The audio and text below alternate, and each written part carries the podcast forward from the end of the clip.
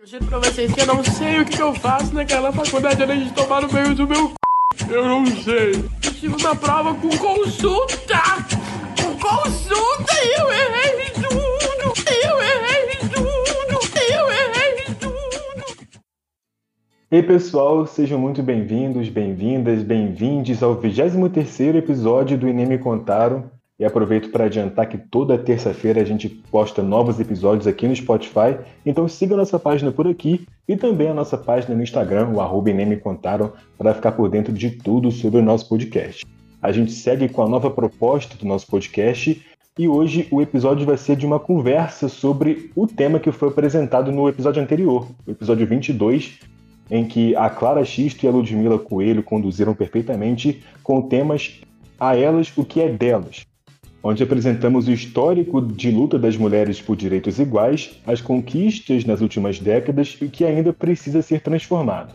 Para continuar conversando sobre isso e também abordar o ambiente acadêmico, que é o nosso tema principal, a gente convidou a Isabela Pinheiro, que já participou com a gente do episódio sobre que curso é esse de engenharia mecânica. Ela estuda na FJF, assim como a Lízia Almeida, que é estudante de direito. Isabela, muito obrigado por aceitar nosso convite e seja mais uma vez bem-vinda aqui ao Enem Me Contaram. Ei, pessoal, eu que agradeço imensamente pelo convite de estar participando mais uma vez aí com vocês, principalmente nesse tema que é tão importante. É bom te ter aqui de novo, Isabela. Lízia, um prazer te conhecer, seja bem-vinda ao nosso podcast. Ei, boa tarde, pessoal. Eu que agradeço o convite, eu adorei a iniciativa e, como a Isabela falou, é um assunto extremamente relevante para a gente debater.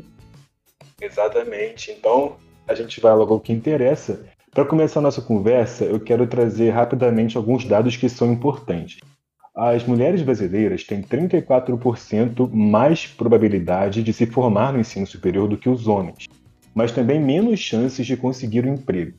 Essa foi uma das conclusões do relatório Education at Glance 2019, uma espécie de raio-x da Educação, divulgado pela Organização para a Cooperação e Desenvolvimento Econômico, OCDE. Esse relatório traça um panorama da educação nos 36 países membros da OCDE e em outros 10 países, incluindo o Brasil. Enquanto 18% dos homens brasileiros de 25 a 34 anos têm ensino superior, essa porcentagem sobe para 25% entre as mulheres da mesma faixa etária. O relatório olhou também para outra ponta, o mercado de trabalho. A conclusão é de que a empregabilidade de mulheres brasileiras de 25 a 34 anos com ensino superior é de 82% e cai para 63% entre mulheres com ensino técnico e 45% entre mulheres sem essa capacitação. Entre os homens brasileiros, esses índices são todos mais altos. A taxa de empregabilidade dos que têm ensino superior é de 89%, de 76% dos que têm ensino técnico e de 76% também dos que não têm nenhuma formação superior. E o que explicaria então que as mulheres tenham mais dificuldades em se inserir no mercado de trabalho?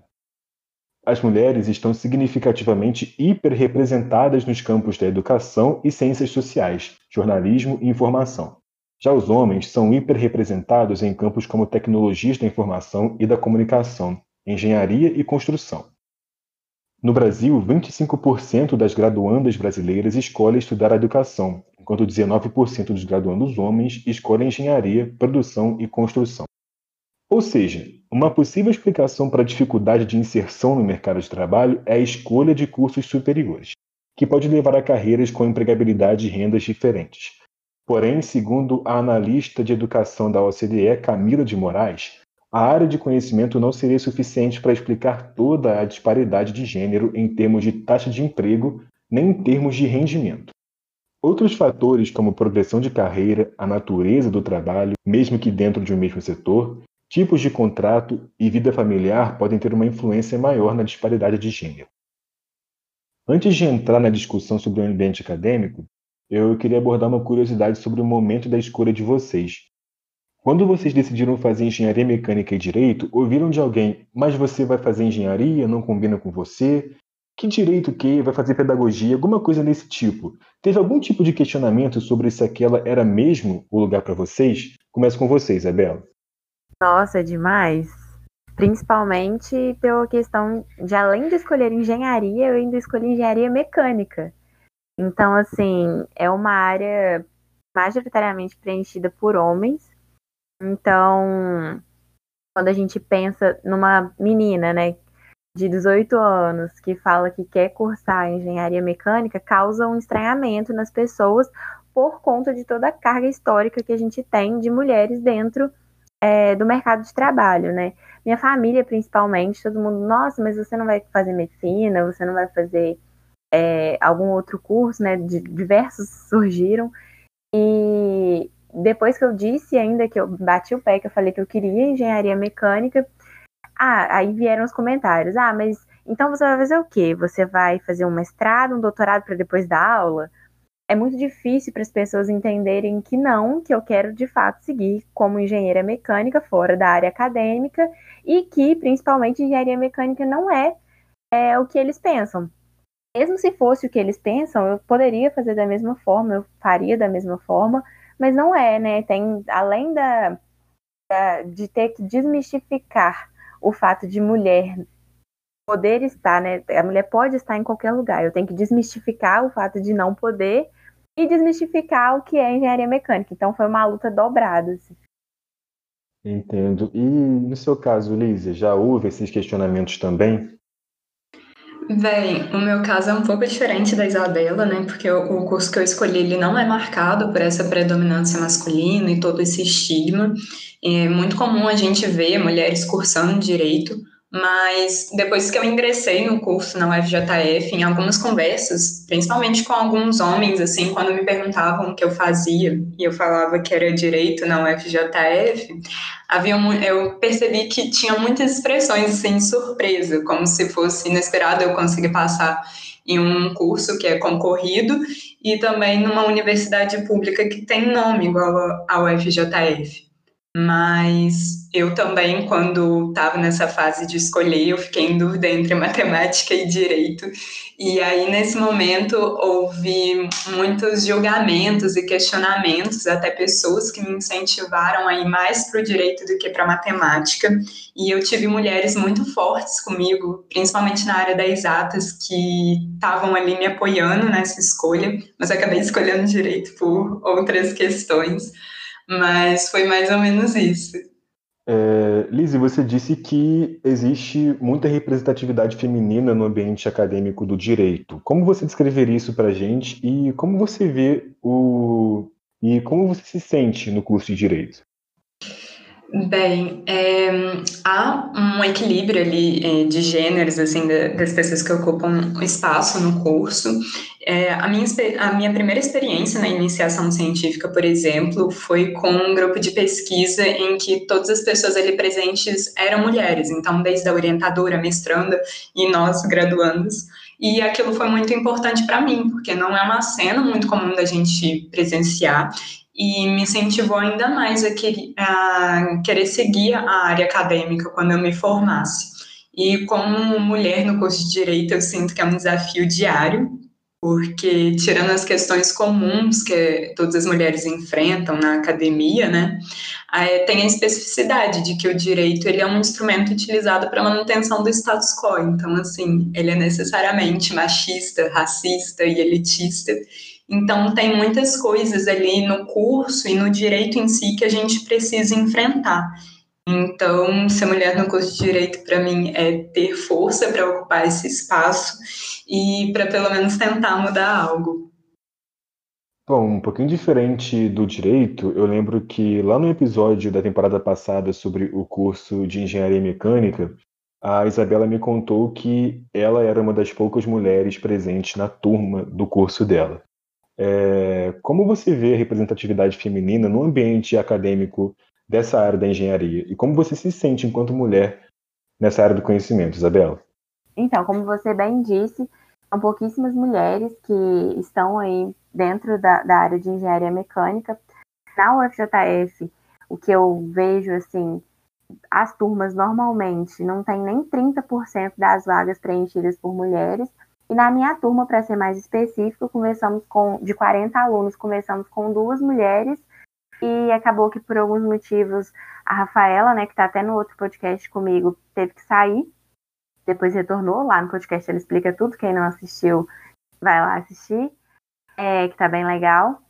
E eu fiquei sozinha. Então, numa turma de 40 pessoas, eu sou a única mulher.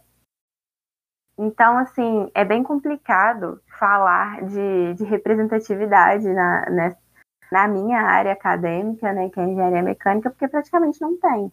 Eu tenho uma professora mulher, apenas, é muito pouco dentro de um departamento. Então, é isso, a representatividade é muito pequena, é muito pouca. E com relação a como eu me sinto, né, dentro da, da, dessa área, é uma luta que eu tenho que enfrentar diariamente comigo mesma. Porque, como a Lídia disse, já tem todas essas questões que a gente já passa pelo único e exclusivo fato de sermos mulheres.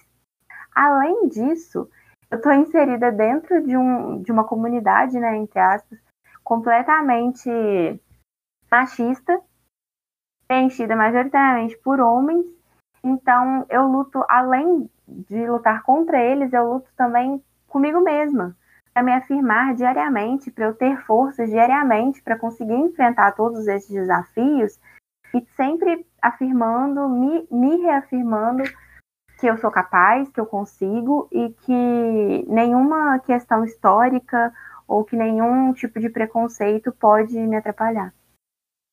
Perfeito. E como você vê é, essa área da engenharia, Isabela, é, no futuro, enquanto é, quanto à participação de mulheres na engenharia? O primeiro passo para que isso mude no futuro é as pessoas entenderem o que de fato é engenharia mecânica, que a gente já debateu muito no outro podcast. Porque ela, mesmo você tendo essa sociedade machista que a gente tem, se você for parar para analisar o que é de fato a engenharia mecânica, não tem nada a ver com que nem esses, esses machistas pensam, sabe? É uma área extremamente ampla, que tem espaço para todo mundo.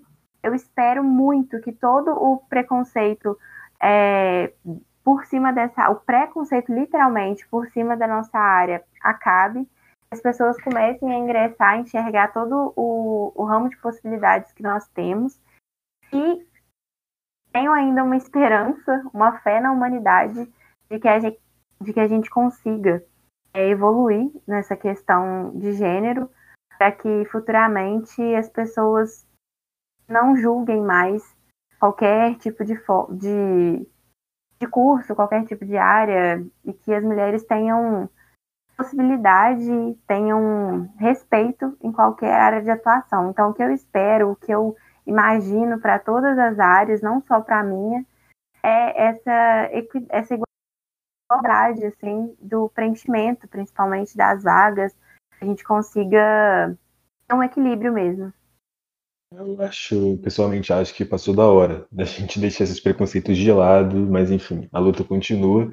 E no seu caso, Lízia, como você vê a sua área do direito quanto ao futuro da participação de mulheres? Então, apesar da gente ter um número expressivo de mulheres formando no direito, é, o judiciário ele ainda é majoritariamente branco e ocupado por homens. Então, os homens brancos eles têm 30 vezes mais chance de se tornarem desembargadores do que mulheres negras. Então a gente tem que ter em mente que o, o judiciário ele é ainda muito machista e, e, muito racista, né? Mas naturalmente essa estatística vai mudar para melhor, justamente porque há mais mulheres ali no curso, mas a gente precisa lutar para que haja uma mudança significativa. Então com certeza mais mulheres vão ocupar cargos mais altos e irão atuar cada vez mais no judiciário, né? Mas não basta apenas que elas também sejam mulheres, né? A gente precisa também ter consciência da desigualdade de gênero, sim, mas junto com a raça e a classe, que está interligado, para contribuir para que não haja essa continuidade de reprodução, de exploração, de opressão e de todos esses preconceitos, né? Bom, agora a gente vai fazer uma pausa rápida para o nosso patrocinador, mas daqui a pouquinho a gente retoma o assunto, que é um assunto muito importante, para dar continuidade ao nosso podcast. É rapidinho.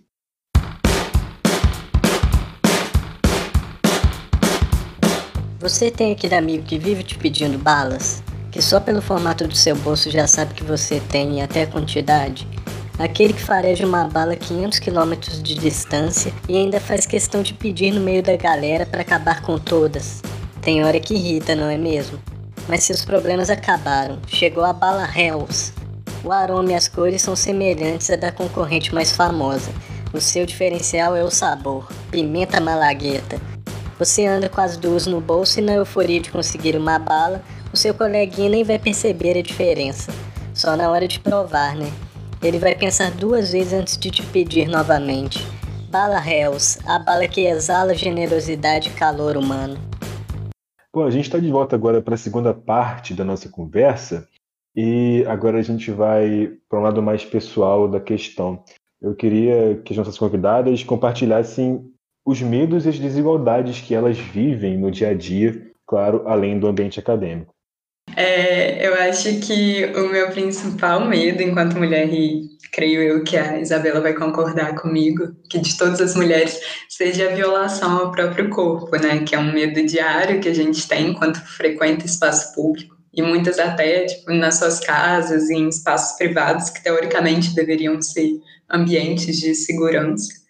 E eu acho que a maior desigualdade, assim, que eu vejo e sinto quando dentro e fora do ambiente acadêmico, né, é de demonstrar que somos competentes. Eu senti isso muito na fala da Isabela, na hora que ela fala da questão da representatividade da mulher no, no, na engenharia, né, e a gente precisa sempre se esforçar o dobro, e até quando a gente fala de mulher negra, elas até o triplo, né? Para demonstrar que a gente é capaz e competente e para que as nossas vozes sejam escutadas do, e nos levem a sério igual levam aos homens, né? Exatamente, eu concordo 100% com a fala dela. É... A Lizzie contemplou muito bem aí o medo que a gente sente com relação aos nossos corpos, principalmente pelo tanto que a gente vê né, diariamente como acontece a objetificação dos corpos femininos de uma maneira que às vezes assusta, porque parece, parece que eles estão falando, as pessoas falam naturalmente, assim. Então, é um, é um meu maior medo também. E acredito que seja um dos maiores desafios que a gente tem aí pela frente para poder superar, juntamente com o resto da sociedade. E uma, uma fala também que me chamou muita atenção da Lígia foi na questão de o que a gente tem que fazer, as atitudes que a gente tem que tomar e tomando aí, né, para poder mudar esse cenário, porque a gente, além de ter consciência dessa desigualdade, a gente precisa, é, diariamente, a gente tem que estar sempre de encontro com atitudes que vão fazer com que a gente alcance nosso objetivo final. Eu acredito muito na conversa como meio de mostrar para as pessoas o que de fato nos aflige, os nossos é, medos, o que a gente pode fazer de diferente no dia a dia. Eu, por exemplo, quando entrei na faculdade, me deparei com um cenário extremamente machista. E eu vi que é, virar as costas para todos os meus colegas de faculdade e não tentar dialogar com eles sobre o que eu sentia não ia funcionar. Não era daquela forma que eu ia conseguir me colocar dentro do, do cenário acadêmico, eu ia conseguir expor o que eu penso. Eu simplesmente é, começasse a, a brigar. É lógico que às vezes a gente perde a paciência, porque a gente não é professor, né? Mas todos os dias ter um, um, um ponto ali, uma conversa, explicar de maneira a realmente fazer com que as pessoas entendam o porquê que aquilo é relevante, porque é importante. Eu escutei de colegas dentro da faculdade, quando eu entrei, que ele, se fosse dono de empresa, não contrataria mulher porque engravida. É uma fala que a gente vê, às vezes, na, na, na mídia, e pensa que é alguém muito distante que falaria aquilo. Quando você para para conversar com as pessoas, de fato, para ouvir o que elas estão falando, você vê que é alguém muito próximo a você pode pensar dessa forma, por mais absurdo que para a gente possa parecer. Então, assim, um diálogo aberto que eu tive com esse colega que falou dessa forma, quando eu expliquei toda a situação para ele, o, o quão grave era aquilo que ele estava falando, ele começou a já mudar de pensamento, mudar de atitude, as pessoas começaram, os meus colegas, né, que foi com quem eu tive mais acesso, começaram a demonstrar para mim um certo tipo de, de mudança. Então, assim, eu acredito que, é, lógico que às vezes a gente não tem paciência para conversar com pessoas passam extremamente do ponto, mas ter um diálogo sincero, explicar, e a gente, eu acredito, né, que a gente precisa de aliados é, para conseguir vencer essa luta. Então, a única forma que eu vejo é conversando, dialogando esse espaço, para mim, é extremamente relevante e importante dentro da sociedade, porque a gente precisa sempre estar tá debatendo e expondo isso para as pessoas. Pesadíssima essa situação, essa fala sobre não contratar mulheres porque engravidam e tudo. Infelizmente, essa é a realidade para muitas mulheres é, no mercado de trabalho, até na vida acadêmica, como a Isabela acabou de falar. É, e muita gente tem uma visão, uma ideia muito errada formada sobre o feminismo, né? uma visão de que seria uma luta por superioridade, uma luta por superioridade das mulheres e não por igualdade de, de direitos. Né? O que vocês teriam a dizer para essas pessoas que é, distorcem a ideia central do feminismo? É, com relação a, a essa distorção, eu, infelizmente, não acredito muito na, na boa fé de algumas pessoas que distorcem isso. Pelo menos no, no que eu vejo, na minha percepção, a maioria das pessoas que distorcem essa, essa questão entre de, como se feminismo fosse o oposto de machismo é intencional para poder colocar isso na cabeça de outros que não têm tanto acesso à informação, tem ainda é, a questão da educação no Brasil é precária, né, gente? Vamos ser sinceros. Então, realmente, tem muitas pessoas, literalmente, né, pelo termo literal da, da palavra, ignorantes, que não realmente não entendem. Eu acredito que essa distorção, falando que feminismo é igual a machismo, ela vem muito de cima de pessoas que entendem essa diferença, mas passam para frente de forma deturpada justamente para poder atrapalhar o movimento feminista. Nossa, exatamente. É, essa visão aí distorcida que muitas pessoas têm, é, ou por má vontade ou por desonestidade, né? É, quando a gente faz uma disciplina que chama Teoria Geral do Processo, tem um princípio que chama princípio da paridade de armas, que é quando, para um processo ele ser justo e certo, é, as pessoas, as duas partes precisam estar em pé de igualdade mas às vezes para isso uma delas precisa de um tratamento diferenciado porque ela está em desvantagem. Então é mais ou menos um tratamento desigual para enfrentar a desigualdade buscando uma igualdade. E eu acho que isso se relaciona com o feminismo quando a gente reivindica mais direitos é, não só no campo formal, né, porque eu não quero só um direito ali escrito na Constituição e no meu vadimeco, mas né, substancialmente, no plano concreto. A gente quer ver ele sendo cumprido e garantido a todos. É, tem uma frase da Angela Davis que eu gosto muito, mas eu não sei ela completa, que é quando a mulher negra se movimenta, toda a estrutura da sociedade se movimenta com ela, que a mulher negra está ali, né, na, abaixo ali na base da pirâmide social a gente tem que deixar meio de lado essa ideia de que maiores direitos e igualdade para uns significam menos para outros, porque não é um pedaço de bolo, gente, não, é, não dá para dividir ali, né? Eu vejo isso muito atrelado também o que a galera chama de meritocracia, né? Tem muita gente que defende a meritocracia e acredita que aquilo, que tudo que você conquistou na sua vida é pelo seu único exclusivo mérito. E eu sou totalmente contra, eu acredito que não tem como você colocar duas pessoas, igual a Lígia falou agora, em posições diferentes para alcançar o mesmo objetivo e falar que alguém que estava privilegiado ganhou por mérito. Eu não acredito nisso, sou completamente contra. E é o que acontece muitas vezes com, com mulheres, né? Voltando lá no que a gente estava, no que foi citado aí no começo sobre mulheres preenchendo cargos, né, no mercado de trabalho. É, eu curso engenharia mecânica junto com os meus colegas. Não necessariamente eu estar disputando uma vaga com eles e ele, eu volto a dizer e frisar, não necessariamente. Mas eu estar disputando uma vaga de emprego com eles e eles e algum deles conseguir e eu não, foi totalmente por mérito deles.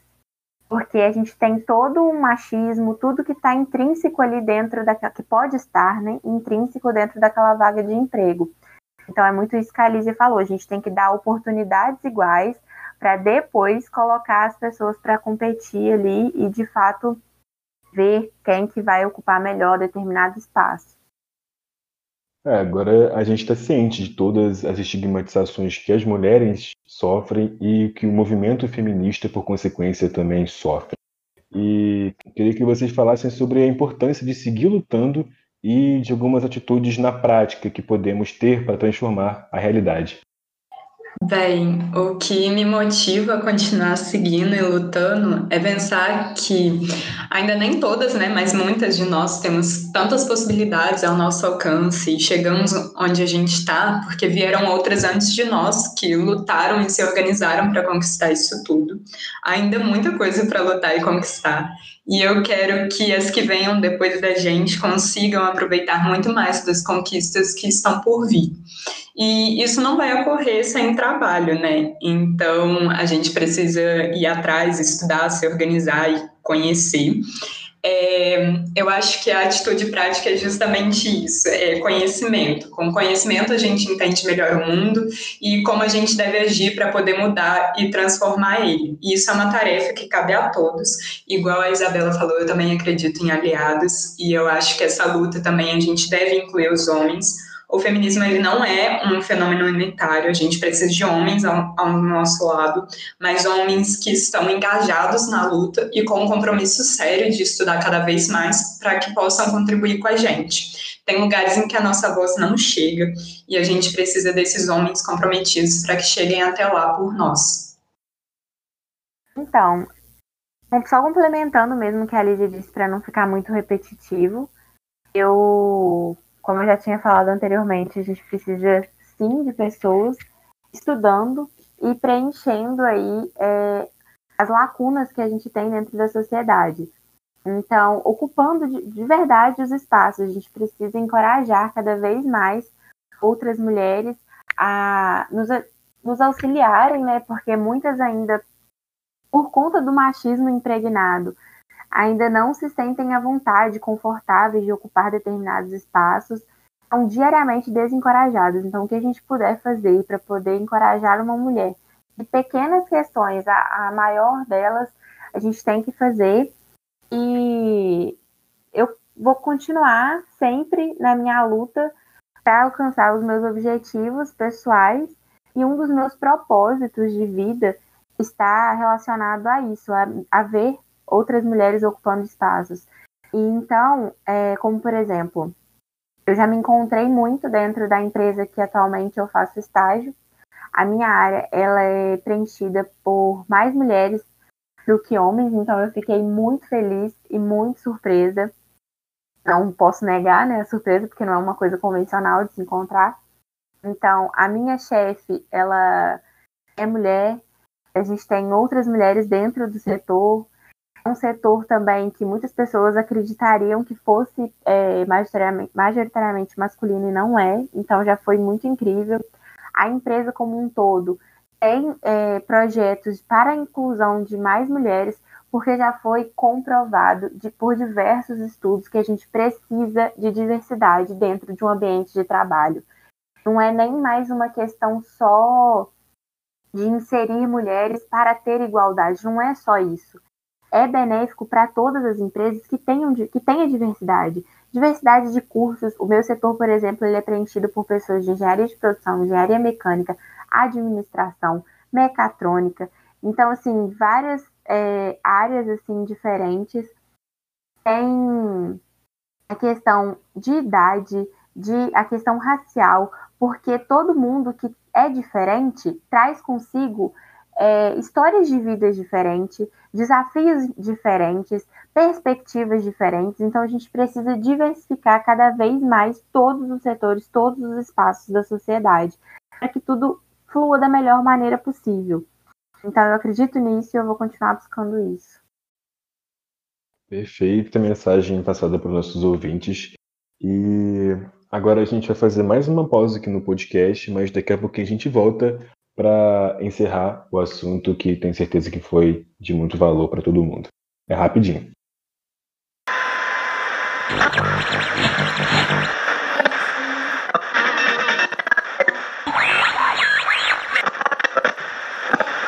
Marinho, eu sei que você comemorou muito a sua aprovação no vestibular, mas hoje teve sorteio do trabalho e você tá no grupo daquela pessoa que você tem ranço.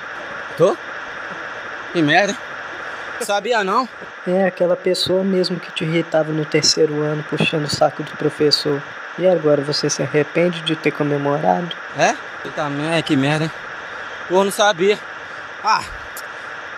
É. É, vocês me falaram agora. Que merda. Mas é isso. Ah, comemoro mesmo. Ah, tô cansado, velho. Valeu.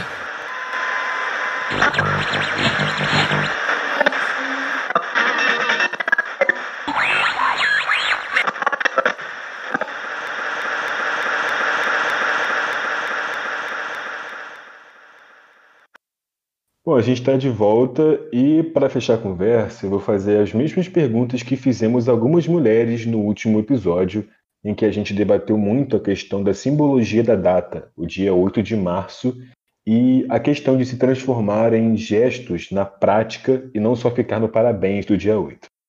Por que vocês têm orgulho de serem mulheres e quais conquistas para as mulheres gostariam de comemorar no próximo dia 8 de março? Eu tenho orgulho, principalmente pela força que parece que já nasce com a gente. É incrível o tanto que a gente tem que lutar, o tanto que a gente tem que ser forte desde quando a gente é criança, mesmo não entendendo toda a problemática que tem por trás do, do gênero feminino, todo o estigma. A gente já luta e a gente já tem que ser forte sempre, desde sempre. Então, assim, eu tenho muito orgulho de ter nascido assim e de poder me redescobrir cada dia como uma pessoa melhor, como uma mulher melhor, mais forte. É, então eu acho que é isso. E para os próximos, não só 8 de março, mas para os próximos dias, agora, para ontem, eu espero mais respeito, eu espero que a gente consiga todo em pequenos gestos eu acredito que é assim que a gente tem que comemorar as pequenas conquistas, os pequenos gestos, porque é a partir disso que a gente vai conseguir alcançar tudo que a gente almeja. Então eu espero todos os dias poder comemorar um pouco mais de respeito, de respeito, um pouco mais de igualdade, um pouco mais de empatia que temos que ter uns pelos outros. Eu tenho orgulho de ser mulher também, exatamente por isso, pois as que vieram antes de mim, elas são de um passado de luta, que mesmo com todas as dores, adversidades, impedimentos, 24 horas por dia, 7 dias por semana, que são provocados pelo machismo, racismo, exploração, elas puderam permanecer de pé, lutando por direitos, por ocupação em espaço, desenvolvendo e produzindo. Agora, imagina que a gente não faria um mundo ao qual a gente tivesse os mesmos privilégios de um homem branco, né? E o que eu gostaria de comemorar no próximo dia 8 de março não é necessariamente uma conquista específica e individualizada, mas sim que haja cada vez mais mulheres com consciência do poder coletivo e que dessa forma elas possam se organizar na luta de modo a enfrentar a exploração e as opressões e todos os preconceitos é, como diz um título de um dos livros da Angela Davis, que eu simplesmente amo, é, a liberdade é uma luta constante. E eu acho que é exatamente isso. Bom, agradeço a vocês, muito obrigado por estar aqui, por estarem aqui, é, disponibilizando o tempo de vocês, falando sobre um tema muito sensível e ao mesmo tempo muito delicado. Isabela, foi um prazer te receber aqui no nosso podcast mais uma vez. Agradeço a sua participação e fique à vontade para suas considerações finais e indicações. Mais uma vez, eu quero agradecer muito pelo espaço. Ele é muito importante, vocês nem imaginam o quanto. É só através de debates, de passar conhecimento para frente, que a gente vai conseguir alcançar tudo que a gente precisa alcançar. É, eu queria deixar aí como indicação para o pessoal uma poeta, ela, ela é indiana, os livros dela são bem famosos. Espero que as pessoas aí já tenham escutado falar, mas quem não escutou, recomendo muito. É, os dois mais recentes, assim, que a gente tem mais contato, que são mais divulgados, é Outros Jeitos de Usar a Boca e O que o Sol Fez com as Flores. Todos os versos dessa poeta, eles tratam de abuso, violência, amor, sofrimento, maternidade, machismo, relacionamento, eles falam pelo, do, do, interesse, né, pelo trauma, pelo desconforto.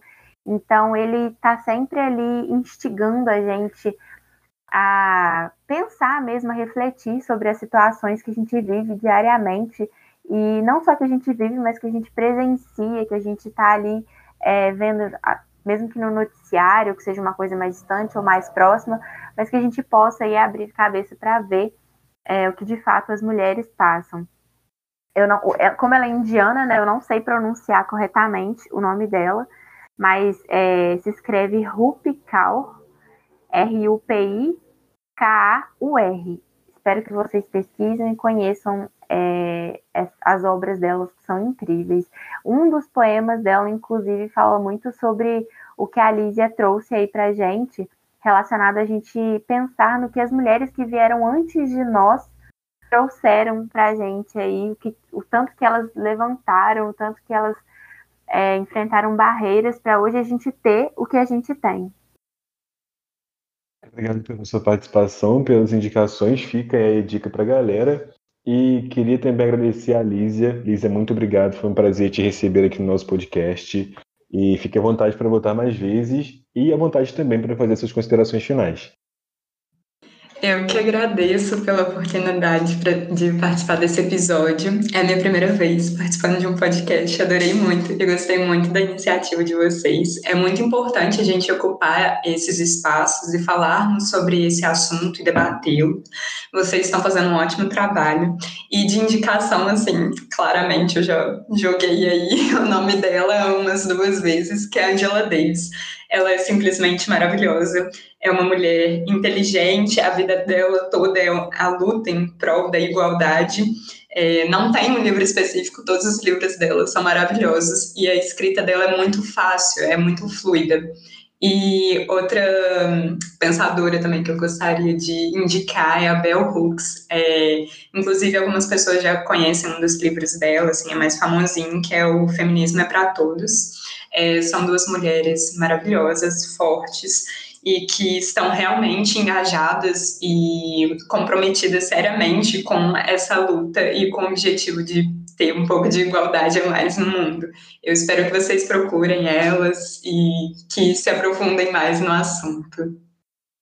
Gente, gente posso ser muito intrometida e ler um, um, um poema pequenininho que eu, do, dos que eu tinha falado da Rupi para vocês conhecerem? Fique à vontade, completamente. Quero pedir desculpas a todas as mulheres que descrevi como bonitas antes de dizer inteligentes ou corajosas.